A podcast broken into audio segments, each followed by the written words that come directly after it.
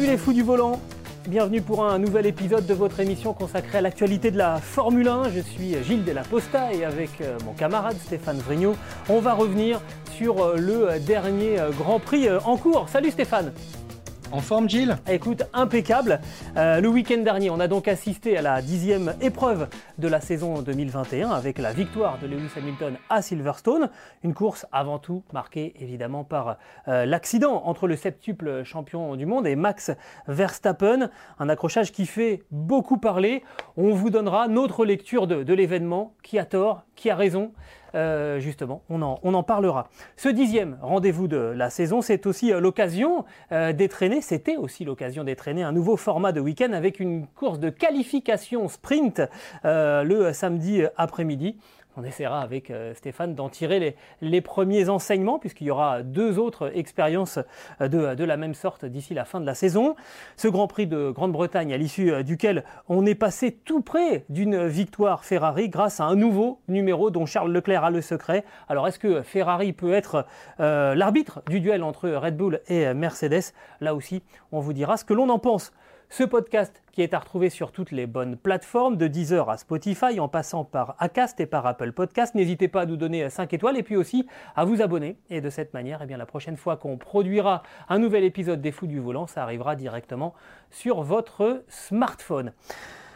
Avant de commencer les fous du volant aujourd'hui avec euh, Stéphane, on, voulait quand même marquer le coup parce que après le euh, Grand Prix euh, de Grande-Bretagne dimanche, Lewis Hamilton a été la cible d'une vague de messages insultants, racistes, à l'image de ce qu'a vécu notamment Marcus Rashford et, ses coéquipiers de l'équipe d'Angleterre de, football après, après l'Euro. Alors, on ne sait pas à quel point vous dire que ces messages sont infâmes, insupportables et on pourrait vous sortir 50 euh, qualificatifs euh, synonymes euh, simplement pour vous dire combien on vomit ces, agissements. Dans ce podcast, on donne des informations, on donne aussi régulièrement notre avis, notre vision d'une situation, on juge les, performances, mais jamais l'origine d'un pilote, sa couleur de peau évidemment, ou sa religion n'ont à faire partie du, débat. Solidarité totale et absolue euh, avec les sportifs ciblés par ce genre d'insultes. Ça paraît évident, mais je crois que c'était important, Stéphane, de le dire avant de commencer. Oui, on peut euh, demander à ces personnes-là qui s'expriment euh, via différents médias sur tous les réseaux sociaux de, passer leur chemin. On, en a parlé en, préparant cette émission. ces personnes-là peuvent même, si elles nous écoutent, partir tout simplement et on leur dit même pas merci. C'est ça. au revoir, et à jamais. Et à jamais. On débute donc, c'est fou du, volant, on va parler euh, sport évidemment, même si on commence avec un gros dossier. Euh, premier tour de ce Grand Prix de, Grande-Bretagne, euh, accrochage énorme dans le virage de, de Cops, on est à 300 km/h et donc un, choc entre Lewis Hamilton, la roue avant gauche de Lewis Hamilton et la roue arrière droite de Max Verstappen. Les deux hommes s'affrontent pour la, première place du Grand Prix sortie effroyable euh, de euh, Max Verstappen qui va taper le, mur de, pneumatique. Euh, on aura noté une décélération de 51 G pour le pilote néerlandais qui va ensuite être emmené à, l'hôpital. On ne décèlera aucune blessure grave pour le leader du, du championnat. Après cette course, après ce fait de course on va en parler justement. En tout cas, après cet accrochage, Lewis Hamilton va écoper euh, de 10 secondes de, pénalité. Il va quand même remporter ce, Grand Prix. C'est la huitième fois qu'il s'impose à, Silverstone. Euh, et désormais, sur les 33 points euh, qu'il avait de, retard en arrivant à, Silverstone, il est revenu à 8 petites longueurs de, Max Verstappen. Alors, bah, justement, on débute dans le, vif du sujet. Stéphane, à qui la faute pour toi? Sur le coup, je me suis dit, euh, Hamilton va être sanctionné. Il ne pouvait pas en être autrement. Surtout, l'attaque était un petit peu inhabituelle. On ne voit pas ce genre de manœuvre à COPS. C'est plutôt à l'extérieur. C'est plutôt en course quand on a des différentiels de performance entre les voitures. Là, on était au départ. Euh, les voitures étaient d'une compétitivité assez égale et c'était un risque que là prenait Hamilton surtout par rapport à l'enseignement de la veille lors de la course sprint, où euh, sa tentative à l'extérieur, cette fois-ci, ce qu'on voit plus couramment à, COPS, avait, échoué et après ça, il n'avait plus porté une seule attaque. Il, avait dit Verstappen s'est échappé, je ne pouvais rien faire. Et quelque part, c'était là sa dernière euh, chance de passer Verstappen et il devait essayer. C'est un attaquant, il devait saisir sa chance. Et je dirais que quand un pilote s'engage dans ce type de manœuvre, il ne sait pas à 100% si ça va fonctionner, mais il s'engage et c'est sa vocation de pilote. C'est un attaquant, c'est normal. Sauf que malheureusement, ben, petite cause, grands effets. Et après ça, on se dit, euh, il est quand même responsable. Voilà.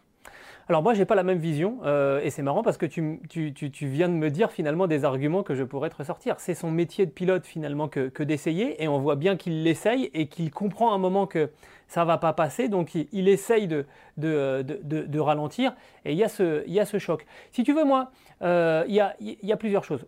Évidemment, c'était un gros risque euh, de tenter de passer à, cet endroit-là, mais comme tu le disais, je pense que dans la tête de Lewis Hamilton, à ce moment-là, il savait que soit c'était le moment d'attaquer, de prendre la tête du Grand Prix et d'avoir une chance de le gagner, soit sa chance passait et il allait faire, euh, il allait faire deuxième derrière Max Verstappen. C'est sans doute pour ça qu'il a insisté un petit peu plus. Mais pour moi, ça reste un fait de course parce que c'est le métier d'un pilote de course d'essayer de dépasser ses adversaires. Euh, sans savoir tout le temps si ça va euh, se solder par, une réussite ou par un échec. Heureusement, heureusement que les voitures sont extrêmement solides, heureusement qu'il y a du dégagement à cet endroit-là, heureusement qu'il y a du bon vieux mur de pneumatiques, euh, comme, on sait, sait les faire sur les circuits, sur les circuits historiques ça dispense pas que euh, Max Verstappen va passer quelques jours euh, froissés, euh, parce que quand on prend 51 G de décélération, j'ai jamais pris un 51 G de décélération, j'ai pris un jour un gros choc latéral dans une voiture de, course, on est quand même courbaturé pendant, pendant plusieurs jours, et je pense qu'il va mettre du temps à vraiment récupérer physiquement de, de cette grosse sortie de piste. Mais pour moi, c'est un fait de course et il n'y a pas lieu d'avoir pénalité. Et si tu veux, après, on peut très bien partir du principe que le jury des, commissaires, et comme c'est ton cas à toi, et comme c'est peut-être le cas aussi d'ailleurs de, personnes qui, nous écoutent ou qui nous, qui nous regardent, et sachez que pour ceux qui regardent euh, ces vidéos, ceux qui écoutent le podcast, votre avis vaut autant que le mien. Là, c'est vraiment une, histoire de, jugement. On vous donne le nôtre pour que vous ayez un petit peu aussi des, éléments de comparaison. Mais euh, si tu veux, pour moi, il y a, y a une incohérence dans l'histoire. C'est que le jury décide que Lewis Hamilton est fautif, très bien, moi j'ai pas le même avis qu'eux, mais toi oui, donc ok. Mais après, s'il est fautif, alors c'est pas 10 secondes qu'il faut mettre de pénalité, il faut lui mettre une pénalité qui l'écarte d'une possibilité de, victoire. Or, on sait très bien que 10 secondes, euh, ça ne va pas l'empêcher de, s'imposer. Et encore, heureusement, on ne sait pas d'où, d'ailleurs on y reviendra un peu plus tard dans ce podcast, euh, il y a eu un, numéro incroyable de, Charles Leclerc qui a mis du suspense, mais sinon l'affaire était, euh, l'affaire était réglée. Donc pour moi, euh, il y a deux erreurs. Euh, une que je peux comprendre, c'est de juger Lewis, Hamilton responsable. Et la deuxième, c'est euh, l'incohérence avec, le geste qu'on lui reproche et, la pénalité. Là, j'avoue que, j'ai du mal à, comprendre. Ces 10 secondes, ça fait quand même débat, tu es d'accord? Oui, alors, j'en reviens un petit peu à ce que tu disais, le collège des commissaires qui décide. Et dans ce collège, il y a un pilote qui a de l'expérience normalement, et là, en l'occurrence, c'était Emanuele Pirro, italien. Il décide de mettre une pénalité à Hamilton de 10 secondes et donc il augmente les chances, il sait qu'il va augmenter les chances de victoire de la Ferrari. Oh là là de Charles Leclerc. Oh Alors attention, oh non, là je ne sors pas la théorie du complot parce que euh, Emmanuel Pirro a une quarantaine de grands prix au compteur en Formule 1. C'est pas n'importe qui, il a remporté cinq fois les 24 heures du Mans et c'est quelqu'un qui a l'habitude de ce genre de situation dans le trafic, évaluer la vitesse des concurrents, euh, faire attention, avoir un, comportement euh, qui conforme au code de la, de, la piste et son, son, objectivité, je dirais, est totale, son impartialité est totale, parce que souviens-toi, Gilles, c'est au Grand Prix du Canada en 2019 qu'il avait décidé d'infliger une pénalité à Sébastien Vettel sur Ferrari qui avait terminé deuxième, et cette pénalité le faisait rétrograder à la deuxième place. Il avait gagné. Ah oui, parce que il était rétrogradé deuxième. Si on rentre, Donc, si on dire que si on rentre dans ces, dans ces histoires de nationalité, alors il ne faut pas un Allemand, il ne faut pas un Britannique, il ne faut pas un Français. Enfin, on va se retrouver euh, avec des gens qui n'ont jamais fait de sport automobile. Oui, non, non, mais c'est pas ça. C'est que la complication, effectivement, c'est que quand tu as un représentant des pilotes dans le collège, des commissaires qui est par exemple britannique et qui juge un pilote britannique, tu te dis, tiens, là, qu'est-ce qui va se passer? Moi, pour moi, il en faudrait trois pour que ce soit celui qui ne soit pas, je dirais, en connexion euh, qui ne se retrouve pas à juger un compatriote qui, puisse prendre une décision. Mais avec un pilote, euh, simplement, déjà, ça fonctionne bien. Emmanuel Pirot est quelqu'un qui revient régulièrement dans le collège des commissaires. C'est un super pro. Et là-dessus, il n'y a, pas de problème. Et on peut lui faire confiance. Et je pense qu'il a vraiment décidé euh, de, de toute bonne foi. Et en plus, il n'est pas, le seul, à ça, il, pas le seul à décider. Hein. non, non, bien sûr. Mais ce qui est intéressant, parce qu'on on a eu des jugements qui étaient à géométrie variable par le passé, la FIA dit deux choses. Elle dit les jugements seront beaucoup plus constants. Et puis, deuxièmement, on argumentera dans euh, le rendu de la, décision. Et je vois une chose quand même qui, est claire dans ce que euh, fait dire Emmanuel Pirot, c'est que la voiture 44 était légèrement derrière.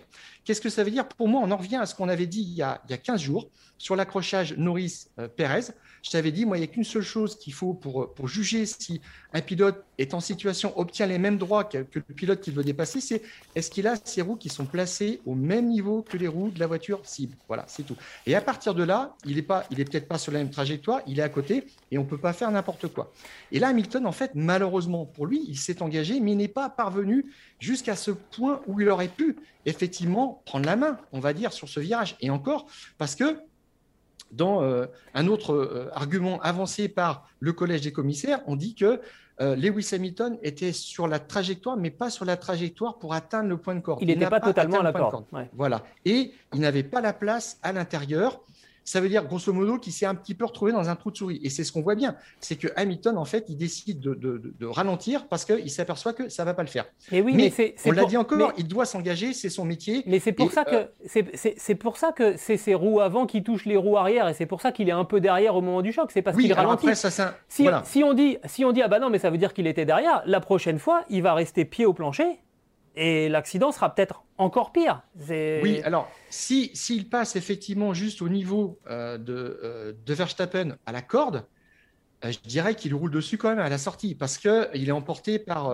par son, son, son, élan et il faut qu'il tente sa trajectoire et il se retrouve quand même appuyé sur, sur Verstappen. Donc c'est vraiment délicat de passer dans ce virage-là, je dirais, mais encore une fois, c'est pas c'est une petite erreur de jugement, mais grande conséquence, mais c'est surtout pas un acte euh, irresponsable, euh, etc. on ne parle pas de ça. C'est que euh, il s'est retrouvé dans une situation où il, a été coincé. il était piégé. Il a été déclaré. Voilà, exactement. Il a été jugé principalement euh, responsable de l'accident. Et, et même si Verstappen ne lui a pas laissé trop de place. Et d'ailleurs, dans le document officiel hein, publié par, par, la, par la FIA, on dit hein, la, voiture numéro 44 est jugée euh, principalement en, défaut. Ce qui veut dire que voilà, ça s'est joué à, pas grand-chose au niveau des, responsabilités. Bon, moi, encore une fois, je, je, dis que c'est pour moi, c'est un fait de course. Et pour avoir échangé quelques messages avec plusieurs anciens pilotes, je crois que du côté des, anciens pilotes, c'est assez, euh, assez unanime. Ça s'appelle un fait de course. Euh, et, euh, et, les pilotes sont, sont là. c'est clair qu'à l'endroit où il était, c'était trop tard pour, c'était trop tard pour freiner, en tout cas suffisamment pour, pour éviter le contact. Il y a un moment où l'engagement finalement fait que il y, y, y, a un point de non-retour. Après, si je peux me permettre, maintenant, si je veux être même un peu provocateur, Stéphane, on peut aussi mettre une part de responsabilité euh, sur les épaules de, Max Verstappen parce que euh, Max Verstappen, pour moi, il a manqué un tout petit peu de recul sur, euh, sur la situation et il n'a pas changé de logiciel au, départ de ce, de ce, Grand Prix. C'est-à-dire qu'il a, il a continué de rouler de manière toujours aussi agressif qu'il le fait, c'est son pilotage et c'est aussi pour ça qu'on, l'admire et qu'on, adore sa façon, de, sa façon de faire. Mais il y a un moment, je pense, où euh, il faut changer de logiciel et passer. Là, en fait, si tu veux, il a piloté comme si c'était lui le chasseur. Or, il est leader du championnat avec plus de 30 points d'avance sur son, sur son adversaire. Et à ce moment-là précis de la saison, c'est à lui, finalement, peut-être de calculer un petit peu plus que Lewis Hamilton et de se dire, bon, là, c'est trop chaud. En plus, il est à l'extérieur. Euh, donc, ok, j'ai perdu cette bataille-là, je vais essayer de le dépasser. Euh, je, vais essayer de le dépasser plus tard. Je sais que c'est un argument qui est difficile à comprendre, mais je pense quand même qu'il y a eu une toute petite erreur de, tu vois, non pas sur le moment en termes de, pilotage, mais d'approche. Je pense qu'on a, il n'avait pas, l'approche d'un leader de, championnat. Euh, ni sur la course de qualification d'ailleurs, hein, où il est très agressif et où finalement ça, ça passe, ni sur cette course-là.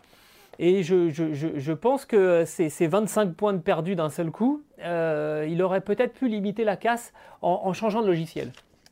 je suis d'accord avec toi, Gilles. Euh, sur la pénalité de 10 secondes, Helmut Marco a dit euh, Perez sort deux pilotes, en fait, qui ne sont pas allés à l'extérieur de, la piste, qui ont pu continuer. C'était à, Spielberg. Oui. Il doit parler de, Leclerc et il a eu 5 secondes de pénalité. Et là, c'est simplement 10 secondes pour euh, un choc à 300 km/h, une voiture absolument détruite et un pilote qui a, qui aurait peut-être pu y perdre la vie. Donc ça, lui, ça lui paraît disproportionné. Et le Marco, il n'y va pas par quatre chemins. Il a dit qu'il aurait dû avoir 10 secondes de pénalité et un drive-through. Carrément. Et là, en fait, Red Bull a engagé même un avocat pour savoir ce qui est possible de faire, puisque les parties peuvent euh, interjeter appel sur cette euh, décision-là pour, pour, demander une sanction plus lourde. Alors, les 10 secondes, euh, on ne les retrouvera jamais. Euh, Hamilton les a purgées. Mais là, il est question de demander pour euh, Red Bull une suspension, carrément, de Lewis Hamilton. Alors, bon, écoutez, Helmut Marco, Lewis Hamilton, il sera en prison au prochain Grand Prix. Ça, on, est bien d'accord. C'est Helmut Marco en même temps. Donc voilà. Alors, moi, je te rejoins sur le point précis c'est que un, fait comme ça, s'il se passe à 150 km/h, ça touche un peu. Le pilote va à l'extérieur. Ça arrivé mais des dizaines de fois. Ah, c'est arrivé en Italie en début de saison. Tout à fait, tout à fait. Et tu parlais effectivement de Verstappen qui n'a pas changé de logiciel. Il avait dit en début de saison, euh, mon but, c'est de continuer comme ça, d'éviter les contacts. Euh, enfin, c'était, on avait vu un, on avait cru voir un nouveau Verstappen. Et on avait noté une maturation. On avait noté une maturation, Stéphane. Or là, il en a, je trouve qu'il a, il a, il a manqué un petit peu de, de, ce dont il avait fait, fait preuve à plusieurs reprises depuis le début de la saison il a manqué de cet instinct de conservation qu'a développé Lewis Hamilton depuis bien plus longtemps. Et Lewis Hamilton lui a dit euh, Je lui ai laissé de la place au virage numéro 6 dans le premier tour, donc euh, dimanche. Et euh, Lewis Hamilton, il avait même une demi-longueur d'avance de voiture. Mais sauf que Verstappen avait la corde pour lui et il lui a laissé mais de la place, mais royalement. Et Verstappen ne lui rend pas ça, cette politesse, on va dire, en retour au virage numéro 9 dans COPS. Et euh, Lewis Hamilton avait été un petit peu échaudé de ce qui s'était passé à Imola, mais là, il avait poussé un petit peu trop loin le bouchon. Il été retrouvé un petit peu sur le côté, sur les, bordures. Il avait un petit peu, euh, je crois, abîmé un, aileron avant ou un bargeboard. C'était pas grand-chose. Mais c'est surtout le départ à Montmelo, Grand Prix d'Espagne, qui l'avait beaucoup plus refroidi. Et là, il avait dit, j'en ai appris un petit peu plus quand même sur, euh, sur Max Verstappen, en promettant aussi de, piloter à la dure au prochain coup. Et c'est ça, je voulais, je voulais qu'on anticipe un tout petit peu rapidement, Stéphane, parce que, parce que cette, cette, cet extrait quand même est, est assez long, mais c'est important parce que ça va changer la suite, ça va teinter la suite de la saison. C'est le euh, tout le monde a pensé, je pense, au duel Prost-Senna. Je pense qu'il faut rester dans la mesure et parler plus, par exemple, de l'accrochage entre, Hamilton et Rosberg à Barcelone en, 2016, où d'un seul coup, on franchit un cap dans, j'allais dire l'animosité, oui, en tout cas dans l'adversité, et, euh, où là, ça va clairement changer, euh, changer la donne sur, sur, la suite de leur, de leur relation et de cette saison 2021. Oui, alors on a dit l'année dernière et encore en début d'année, enfin pour moi personnellement, Max Verstappen me fait beaucoup penser à Ayrton Senna et il a une mentalité jusqu'au boutiste comme euh, l'était le, Brésilien vraiment. Et bah, euh, Hamilton n'est pas mal non plus. Hein. il a un entourage quand même aussi euh, qui le pousse à ça. et je pense que entre Hamilton et Verstappen, euh, tout est en place pour une fin à la Pro Sénat. Exactement. J'imagine en fin de saison un accrochage avec le champion du monde dans le bac à sable qui expliquera à son rival que bah, tu l'as bien cherché. Voilà, ça sera un petit peu ça. On risque d'aller vers ça en tous les cas. Tout est en place, à mon sens, pour ça. Et puis, on entretient ça chez Red Bull. Euh, Jos Verstappen a dit euh, qu'il pensait, enfin, qu'il estimait qu'il avait été déçu du manque d'égard de Toto Wolff qui l'appelle euh, depuis des années assez souvent pour lui demander comment ça va. Il a dit c'est même plus l'appel qui m'appelle, ça m'intéresse pas. Voilà. Donc on coupe les ponts, on, y va, on va vers quelque chose de plus radical et euh, je pense qu'il y y aura encore d'autres frictions. Moi, je pense qu'on reparlera de ce sujet tout au long de, de, la, saison. Juste une toute petite remarque. Euh, Lewis Hamilton a, répondu ensuite, après le Grand Prix, à une, à une interview de la télévision euh, britannique. Et manifestement il n'était pas au courant que, Verstappen était encore à l'hôpital. Et moi je l'ai senti très mal à l'aise euh, Lewis Hamilton qui habituellement est vraiment très très très à son aise devant les devant les médias. Il avait un rire qui était très saccadé. Et je pense qu'au fur et à mesure que le temps passait par rapport cet accident, plus il se rendait compte, Lewis Hamilton, qui est quelqu'un de très respectable et de très respectueux, du décalage qu'il y avait entre la célébration de cette victoire devant un public avec 160 000 personnes, une victoire d'un Britannique,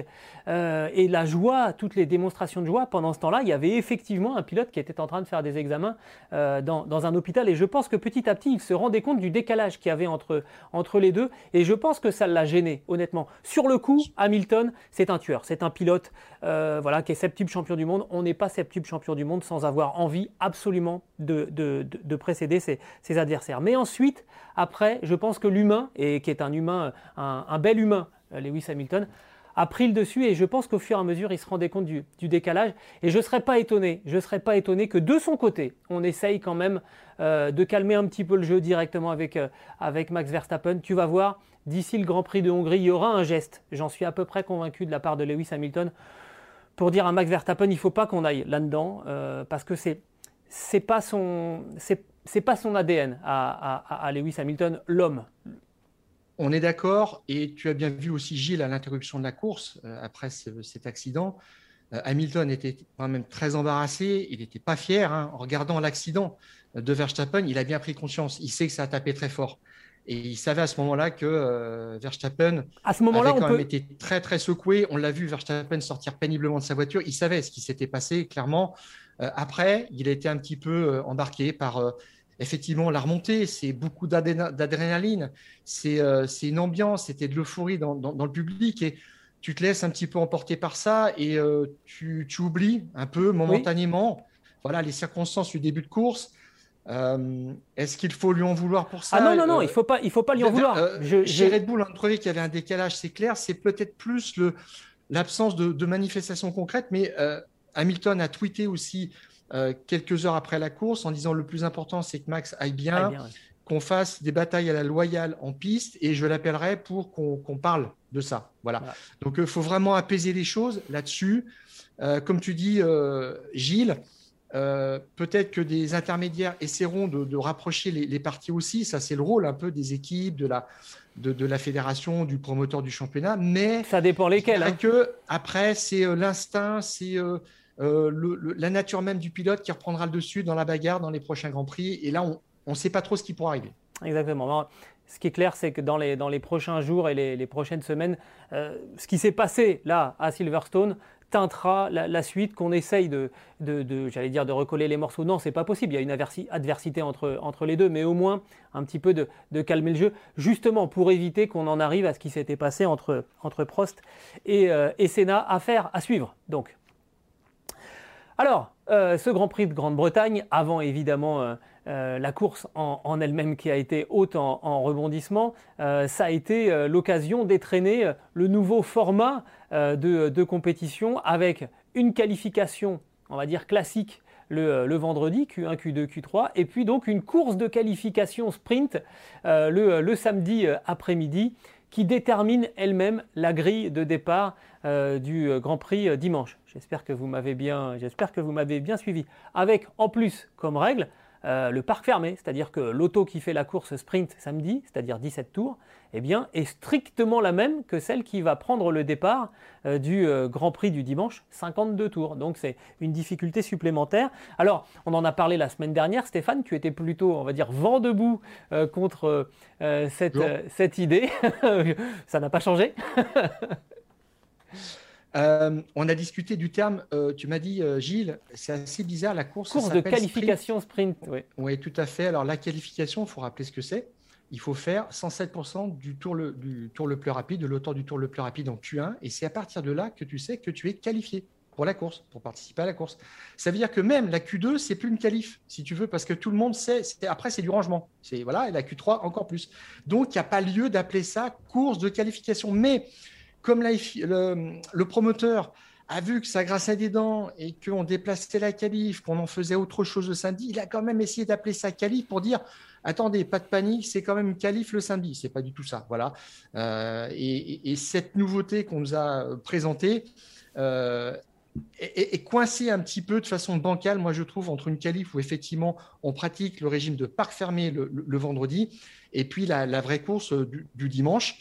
Et je dirais que euh, on a vu des voitures qui tournaient avec peu d'essence, il y avait beaucoup d'excitation, mais finalement, je trouve que ça fait pchit, Gilles. Au bout du premier tour, on avait le top 4 qui était figé. Euh, Verstappen s'est échappé. Hamilton a dit euh, je ne pouvais rien faire. Bottas a roulé tout seul. Et puis Leclerc a dit bah, je me suis éclaté, mais il n'y avait personne devant moi, personne derrière. Bon. Et je pousse le bouchon un petit peu plus loin, mais à peine, parce que cette course a fait 17 tours, mais finalement, il aurait fallu, elle aurait pu faire 9 tours, ça aurait amplement suffi, puisque au bout du 9, de 9 tours, on avait le top 10 définitif. Et après, voilà, il ne s'est rien passé, ou presque. Alors, euh, Alonso a fait son show, c'est bien, c'est un petit peu au, cœur du peloton, tout ça. Euh, Perez a fait une erreur. Euh, Sainz s'est fait balancer par Russell. Est-ce que c'est ce qu'on veut voir? Voilà, moi, c'est la, la, question. Mais je te dis, au bout de neuf tours, c'était fini. Moi, pour moi, il n'y avait plus de spectacle, c'était terminé. Ben, moi, j'ai, alors j'ai, toujours un avis euh, différent, du, euh, différent du tien parce que euh, j'aimerais bien qu'on dissocie, en fait, si tu veux, le déroulement de cette course de qualification. Par contre, je suis d'accord avec toi sur, sur l'appellation. Pour moi, le, il ne faut pas appeler ça une course de qualification, il faut appeler ça une course sprint, si vous voulez. Voilà. Et la qualification, il faut laisser cette appellation à ce qui se passe le vendredi avec Q1, Q2, Q3. Et d'ailleurs, donner l'appellation pole position à l'issue de la Q3 et non pas à l'issue de la, à l'issue de la course de qualification. Rose est prêt et prêt à revenir là-dessus. je pense que pour le prochain coup. Voilà, je, pense c'était une erreur historique. Voilà, je euh, pense que c'est dans la logique des choses et qu'il va falloir. Voilà, il faut réajuster. On peut pas tomber juste du, du premier coup. La, la F1 a 70 ans, hein, donc forcément, euh, l'organisation du premier Grand Prix, euh, c'était pas la même que c'était pas la même que celle qu'on a aujourd'hui. Donc on a on a peaufiné au fur, au fur et à mesure. Mais donc déjà, effectivement, sur l'appellation qualification, je suis d'accord avec toi. Sur après sur le, format, moi j'ai trouvé ça intéressant euh, euh, pour deux choses. Un, parce que déjà j'aimerais bien qu'on mette de côté le déroulement de la course. Il faudra avoir plusieurs courses sprint pour voir si effectivement euh, il se passe jamais rien ou s'il y a quand même des choses un peu différentes de, de, la course. Mais après, moi ce que, ce que j'ai beaucoup aimé, vraiment beaucoup aimé, c'est de voir l'état des pilotes en descendant des Formule 1. Les pilotes étaient pas fatigués parce que 17 tours, c'est des, monstres. Hein. Les pilotes en Formule 1, je ne sais, pas, sais pas pour ceux qui nous écoutent ou ceux qui nous regardent, euh, sachez que vous ne prendrez jamais un pilote de Formule 1 euh, à la course à pied, au vélo. Euh, Ni au triathlon. Voilà, exactement. Ils vous dépouillent. C'est des monstres. Donc, 17 tours, ils les font. Sauf que là, c'est 17 tours à fond parce que la voiture n'est pas chargée en essence et qu'on y va. C'est pour la performance. Euh, donc il n'y a pas de question de euh, je roule à 3-4 secondes des temps autour pour économiser les pneus. Et donc forcément, le capital physique du pilote, il n'est absolument pas, entamé. D'ailleurs, Charles Leclerc l'a dit, hein, je suis plus fatigué là qu'après qu'après un Grand Prix. Ça, j'ai bien aimé. Parce que là, vraiment, blam, on y va. Et dans ces circonstances-là, on a bien vu qu'il y avait des pilotes qui, euh, bah, qui souffraient un peu plus, et puis d'autres bah, qui s'illustraient un peu plus. On a encore revu un Fernando Alonso qui nous a refait un peu le coup de Bakou, euh, où finalement on a eu une course sprint sur la, sur la fin du Grand Prix à, Bakou. Alors après, l'Alpine ne peut pas tenir le rythme des, McLaren qui, qui, repassent devant, mais, mais on voit des petites choses, on voit des étincelles, euh, et puis... Je vais terminer, après je te repasse la parole, ça fait un moment que je l'ai, Stéphane, je m'en excuse, mais il faut aussi comprendre que euh, les amateurs de Formule 1, mon cher Stéphane, ils vieillissent. Chaque année, ils prennent un an et le renouvellement des générations n'est manifestement pas assuré dans cette discipline. Il y a des cas comme ça. En tennis, c'est pareil. La, fédération de, tennis est inquiète parce qu'ils voient que les licenciés, euh, les spectateurs, euh, les téléspectateurs sont de plus en plus vieux et qu'il faut renouveler. Donc, bah, il faut renouveler par des choses qui éventuellement plaisent aux jeunes. Et j'ai envie de te dire, mon Stéphane, c'est peut-être un peu normal que ça nous plaise pas forcément parce qu'on n'est plus dans la cible. Ce qu'on va aller chercher, c'est les minots, c'est les jeunes euh, pour les ramener vers la Formule 1. La Formule 1 a besoin aujourd'hui de revoir des jeunes gens euh, aller sur les circuits, avoir euh, envie d'aller chercher un autographe. Alors il va falloir changer beaucoup de choses parce qu'aujourd'hui pour avoir un autographe d'un pilote de Formule 1, euh, il faut être privilégié, ça aussi, euh, il va falloir à un moment y réfléchir un petit peu, mais tu comprends ce que je veux dire, c'est il faut remettre des choses, des choses en, cause euh, et, changer profondément sans doute la, la, Formule 1. Et moi je trouve que cette initiative, eh bien, il y a des choses intéressantes à, à, revoir, à corriger évidemment, mais il y a des choses très intéressantes que j'ai vues samedi. Alors, pour moi, cette course sprint, c'était un teaser finalement, et elle a été diffusée, je crois même, en accès en, gratuit sur euh, le, site de la F1. Donc, il, fallait vraiment aller chercher un nouveau public. Ross Brown, le directeur sportif de la, de, la Formule 1, nous a dit, a justifié l'existence de cette course de, 30 minutes. Hein. finalement, c'est très très court. Hein, par le fait qu'on était euh, dans euh, des formats maintenant bah, beaucoup plus courts hein, en termes de, divertissement, de spectacle. Bon, J'oublie pas quand même qu'un bon film, ça peut faire deux heures, deux heures et demie sans problème, et que les jeunes regardent aussi ça. Mais euh, lui, c'est un, un, point d'entrée, c'est un point d'accroche. Euh, une demi-heure, voilà, pour vendre un petit peu le, produit Formule 1. Après, une séance euh, de qualif, ça dure une heure. Une course, ça dure une heure et demie. Et pour moi, ça ne remplacera pas la course où tu as vu dimanche qu'on a eu une dramatique absolument exceptionnelle. C'est-à-dire que sur 52 tours, un pilote peut partir avec un handicap, effectuer une belle remontée, on en a vu plusieurs cette saison, et obtenir quelque chose d'absolument génial. Et surtout, Bro nous a proposer cette course sprint sur le constat erroné l'année dernière que les courses n'étaient plus intéressantes. On en a eu 10 cette année, il y en a deux véritablement où on s'est ennuyé. Il y en a plusieurs qui ont été géniales. Euh, le cas type, c'est le Castellet, euh, où euh, Verstappen avait déposé Hamilton au dernier moment. Là, c'était Hamilton qui, qui, a doublé Leclerc. Donc, je ne suis pas trop inquiet pour le format, en fait, je dirais. Voilà. Alors, quand on a euh, préparé aussi l'émission, tu m'as dit, mais tu te rends compte, en fait, voilà, les, voitures, c'est autre chose avec peu d'essence.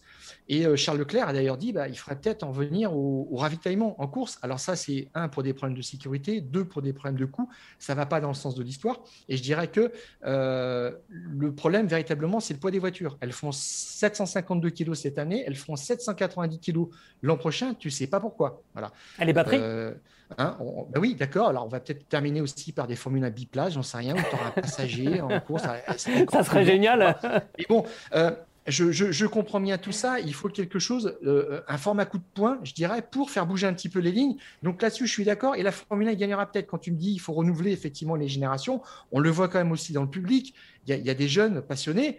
Euh, j'en sais aussi ce que c'est, des jeunes, des très jeunes passionnés. Euh, je crois qu'on en a tous les deux à la maison. Donc euh, là-dessus, euh, je ne suis, pas, je suis pas inquiet. C'est simplement un petit peu sur le format. Et puis, ce qui m'a gêné, franchement, c'est qu'effectivement, c'est une séance d'essai libre pour tout mettre en place. Et la grande victime de l'histoire, finalement, c'est Pierre Gasly. Il faut avoir le bon setup très, très vite. Autrement, t'es fichu tu t'en remets pas.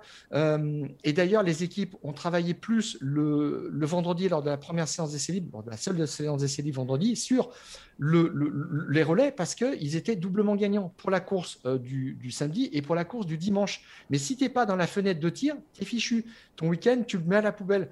Et ça, je trouve ça un petit peu dommage si tu veux, le, problème pour moi, c'est que en Formule 1, un pilote construit son week-end sur trois jours avec ses, techniciens sur, les réglages, on affine et puis après on pilote. Bon. Et là, on, a obtenu quelque chose de complètement inversé, c'est-à-dire que tu as une base de réglage, après tu ne touches plus, tu ne travailles plus ça, alors que c'est de la finesse technique, c'est de l'approche, tu veux faire la, voiture à ta façon de piloter, comme tu l'aimes, et eh bien, il y en a qui n'ont pas pu. C'est ça qui est dommage. Et puis le dimanche, tu entends tous les tours ou presque, euh, change ton différentiel, le mapping c'est ça, fais attention à tes pneus, etc. C'est-à-dire que les types ne pilotent plus. Voilà. Je ne sais pas comment est-ce qu'ils prennent du plaisir, à part le samedi. Exactement, mais je pense que ça aussi, ça fait partie des petites choses qu'il faudra corriger. Euh, éventuellement, tu vois, euh, faire une liste des choses qu'on peut modifier sous régime de parc fermé. Je pense par exemple tout bêtement l'inclinaison des, ailerons, évidemment, entre une course sprint et une course longue, euh, on, a besoin d'avoir des réglages sur l'auto un petit peu différents. Bref, c'était une première expérience et je pense qu'il faudra quand même peaufiner un petit peu euh, voilà, sur, sur, des, sur, sur, des détails, mais euh, effectivement, pour permettre une progression des, équipages, on va dire comme ça, des packages tout au long du, du week-end. Alors, réformer la, Formule 1, c'est quand même très, très difficile. Toto Wolff était contre ce format de, course sprint. Je, comprends bien, il, a une position de normal. il veut change. Il a dit il faudrait aller à un maximum de 5 courses à l'avenir parce que Braun en a déjà prévu 6 l'an prochain, avant même de savoir si ça allait fonctionner. Hein. Tu vois que c'est tout est ficelé. Bon, donc Toto Wolff, le boss de Mercedes, a dit pour 5 courses, OK pour 5 courses l'an prochain, sur des circuits qui apporteront quelque chose parce que ça n'a pas de sens de faire ça à Monaco. Et comme tu disais, des réformes, des affiner les nouveaux formats, c'est aussi important.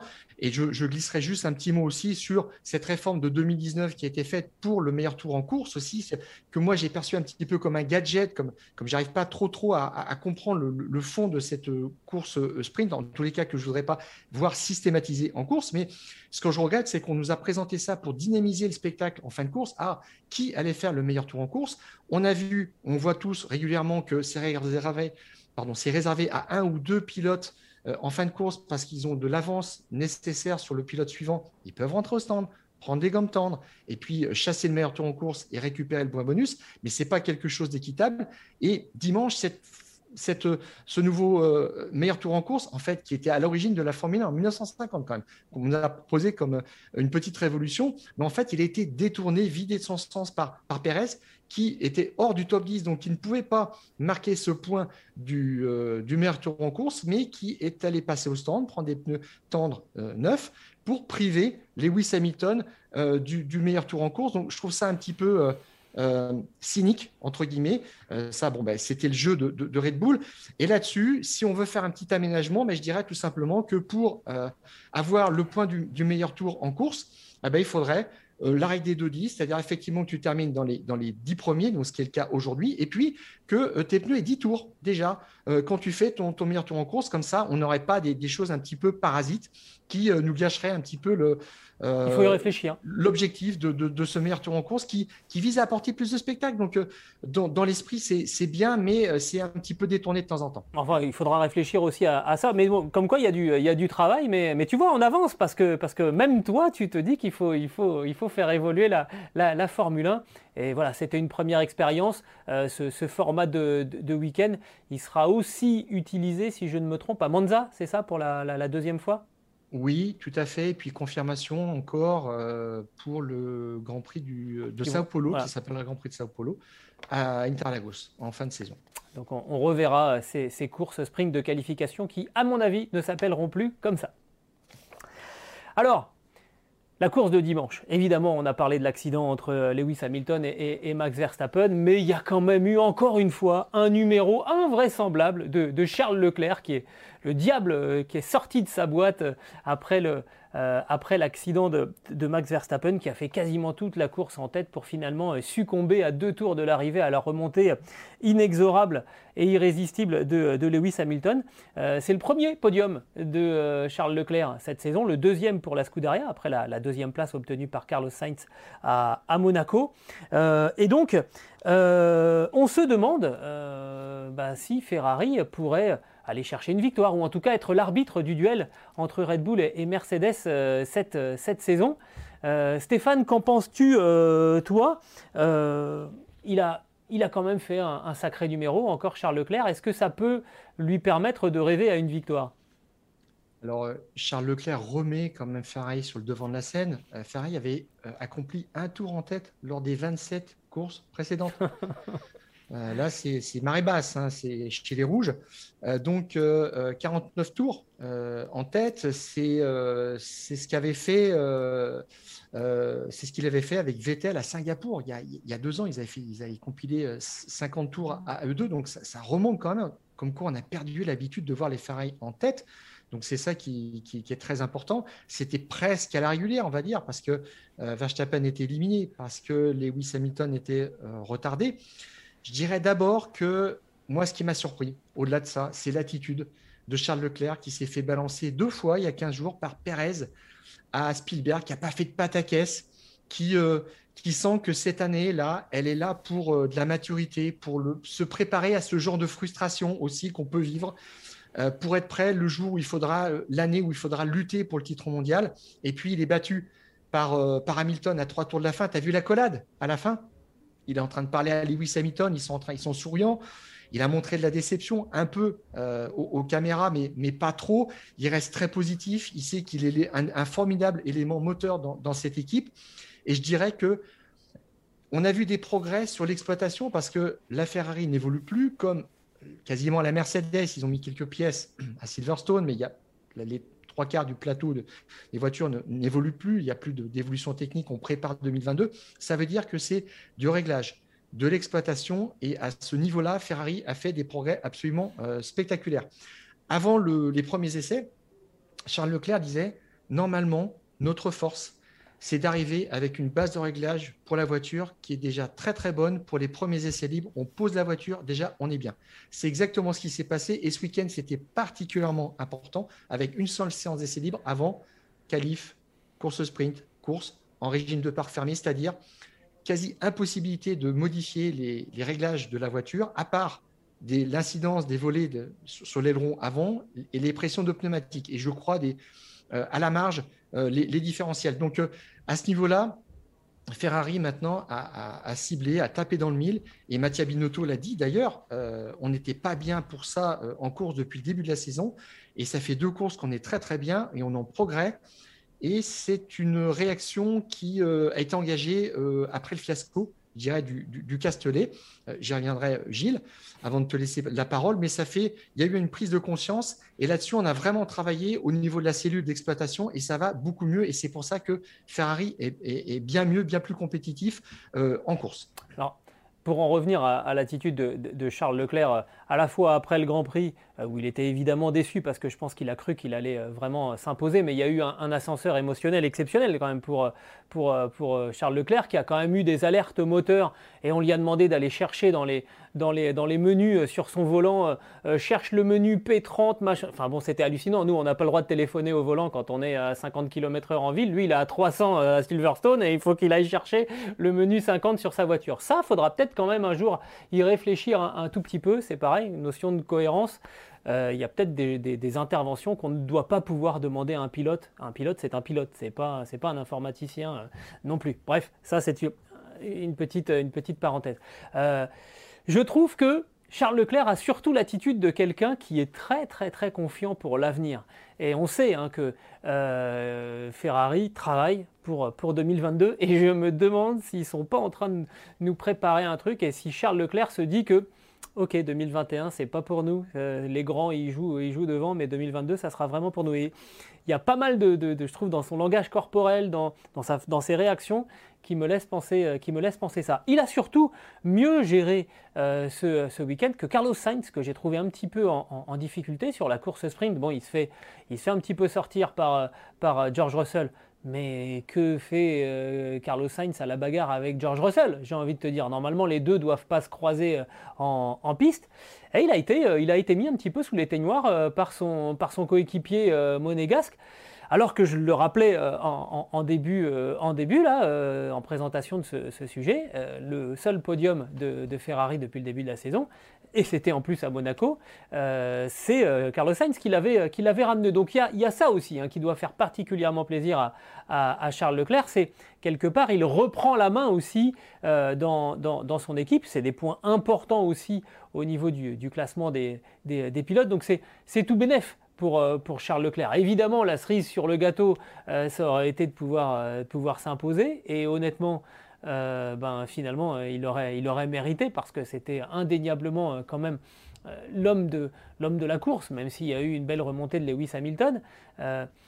mais je pense que tout ça fait que, et d'ailleurs les félicitations de Mattia Binotto aussi, hein, qui lui dit t'as pas à être déçu, t'as fait une course vraiment exceptionnelle. Il a fait une course de vainqueur, sauf que ce jour-là, il y en avait un qui était un petit peu au-dessus de lui. lui et sa voiture, c'est, Lewis Hamilton. Et donc ça, le replace un petit peu hein, par rapport à Carlos Sainz. Ah ben, ça le replace carrément. Euh, Charles Leclerc est, considéré comme le leader à la Skoda Ferrari. Alors, au classement euh, du championnat, c'est pas très net. Euh, Leclerc a 80 points, Sainz en a 68. En revanche, dans le duel en qualif, on voit clairement que Sainz est devenu un numéro 2, comme les Bottas chez, chez Mercedes et Perez chez Red Bull. J'ai regardé, en qualif, Leclerc mène 8-2 par rapport à, à Sainz. C'est le même score, euh, je crois, pour euh, Hamilton par rapport à Bottas, euh, tandis que Verstappen mène 9-1 par rapport à Perez. Ça veut dire que là, on a un petit déséquilibre.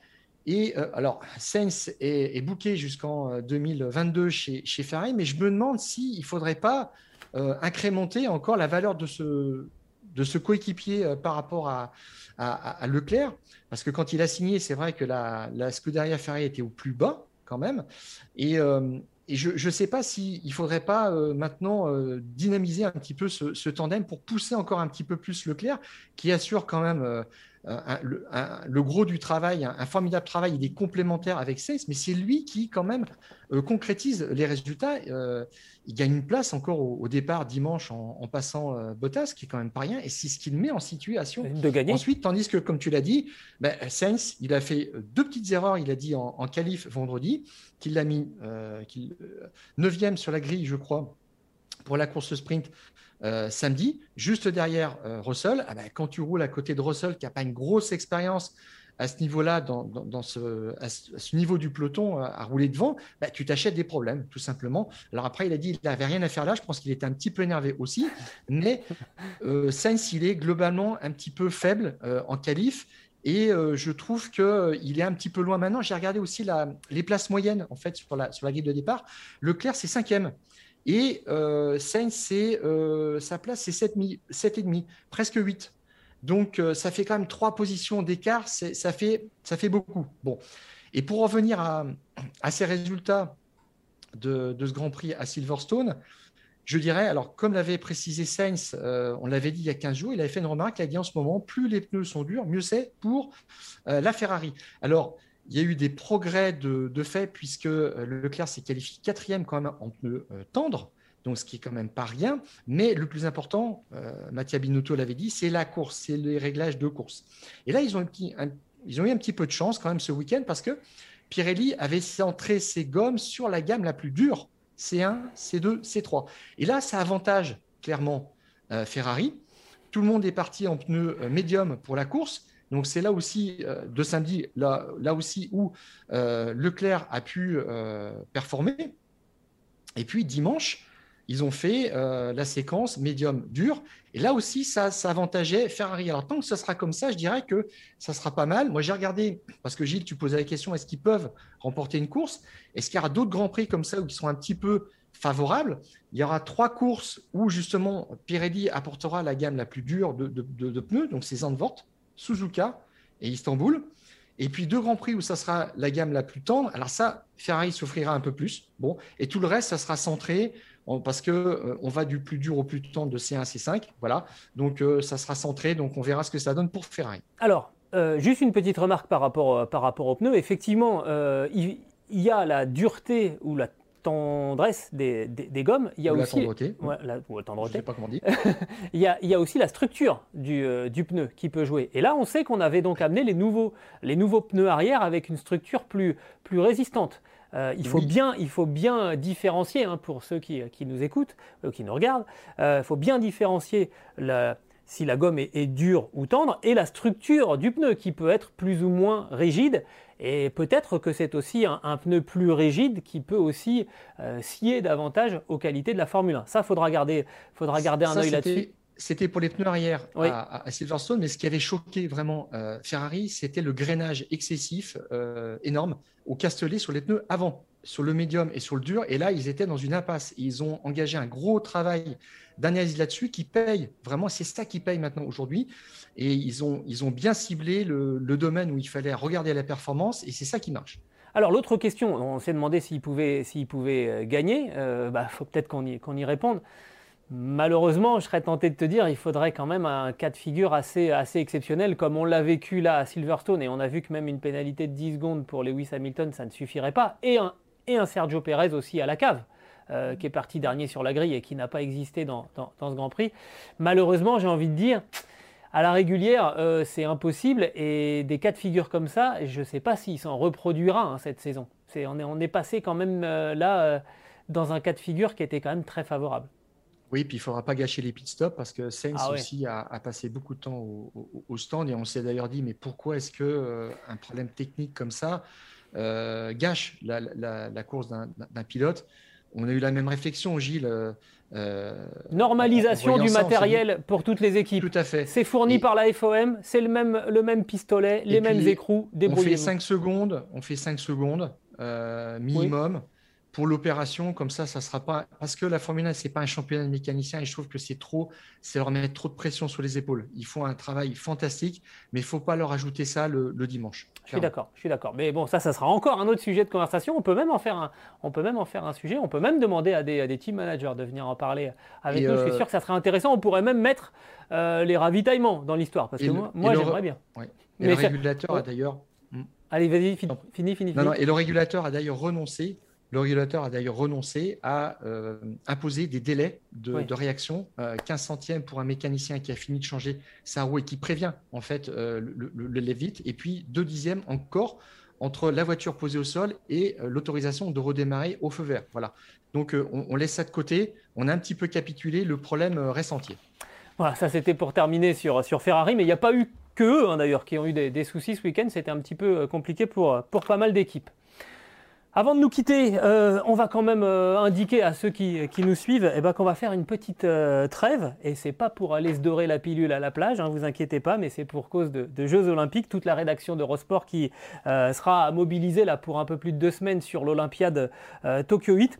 Les fous du volant vont donc faire une, petite euh, impasse sur le Grand Prix de, Hongrie. On se retrouvera, mon cher Stéphane, le 24 euh, août, le mardi 24 août, pour, euh, pour notre reprise. Ça sera le mardi qui précédera le Grand Prix de Belgique sur le circuit de Spa. Et puisqu'on parle du Grand Prix de, Spa, un message aussi, une forte pensée à, nos camarades belges et à ceux qui sont dans la région de Spa, qui ont encore vécu un épisode terrible avec les, inondations. On pense évidemment aussi à tous ceux qui sont en Allemagne, en Pologne, bref, on pense à tous ceux qui passent euh, pas des très très bons moments en, ce moment et on se sent un petit peu euh, finalement euh, privilégié d'être loin des ennuis. On pense à eux. Ce podcast qui est à retrouver sur toutes les bonnes plateformes d'écoute, de Deezer à Spotify, en passant par Acast et par Apple Podcast. N'hésitez pas à nous donner 5 étoiles et puis à vous abonner comme ça au prochain numéro des Fous du Volant. Ça arrivera directement dans votre smartphone. Stéphane, on a été très bavard aujourd'hui, mais il y avait des choses à, dire. On se retrouve euh, donc pour le prochain numéro des Fous du Volant avant le Grand Prix de Belgique. On vous souhaite des belles vacances, un, grand, un bon Grand Prix de, de Hongrie. Stéphane, d'ici là, le contact. Le contact. Salut. Salut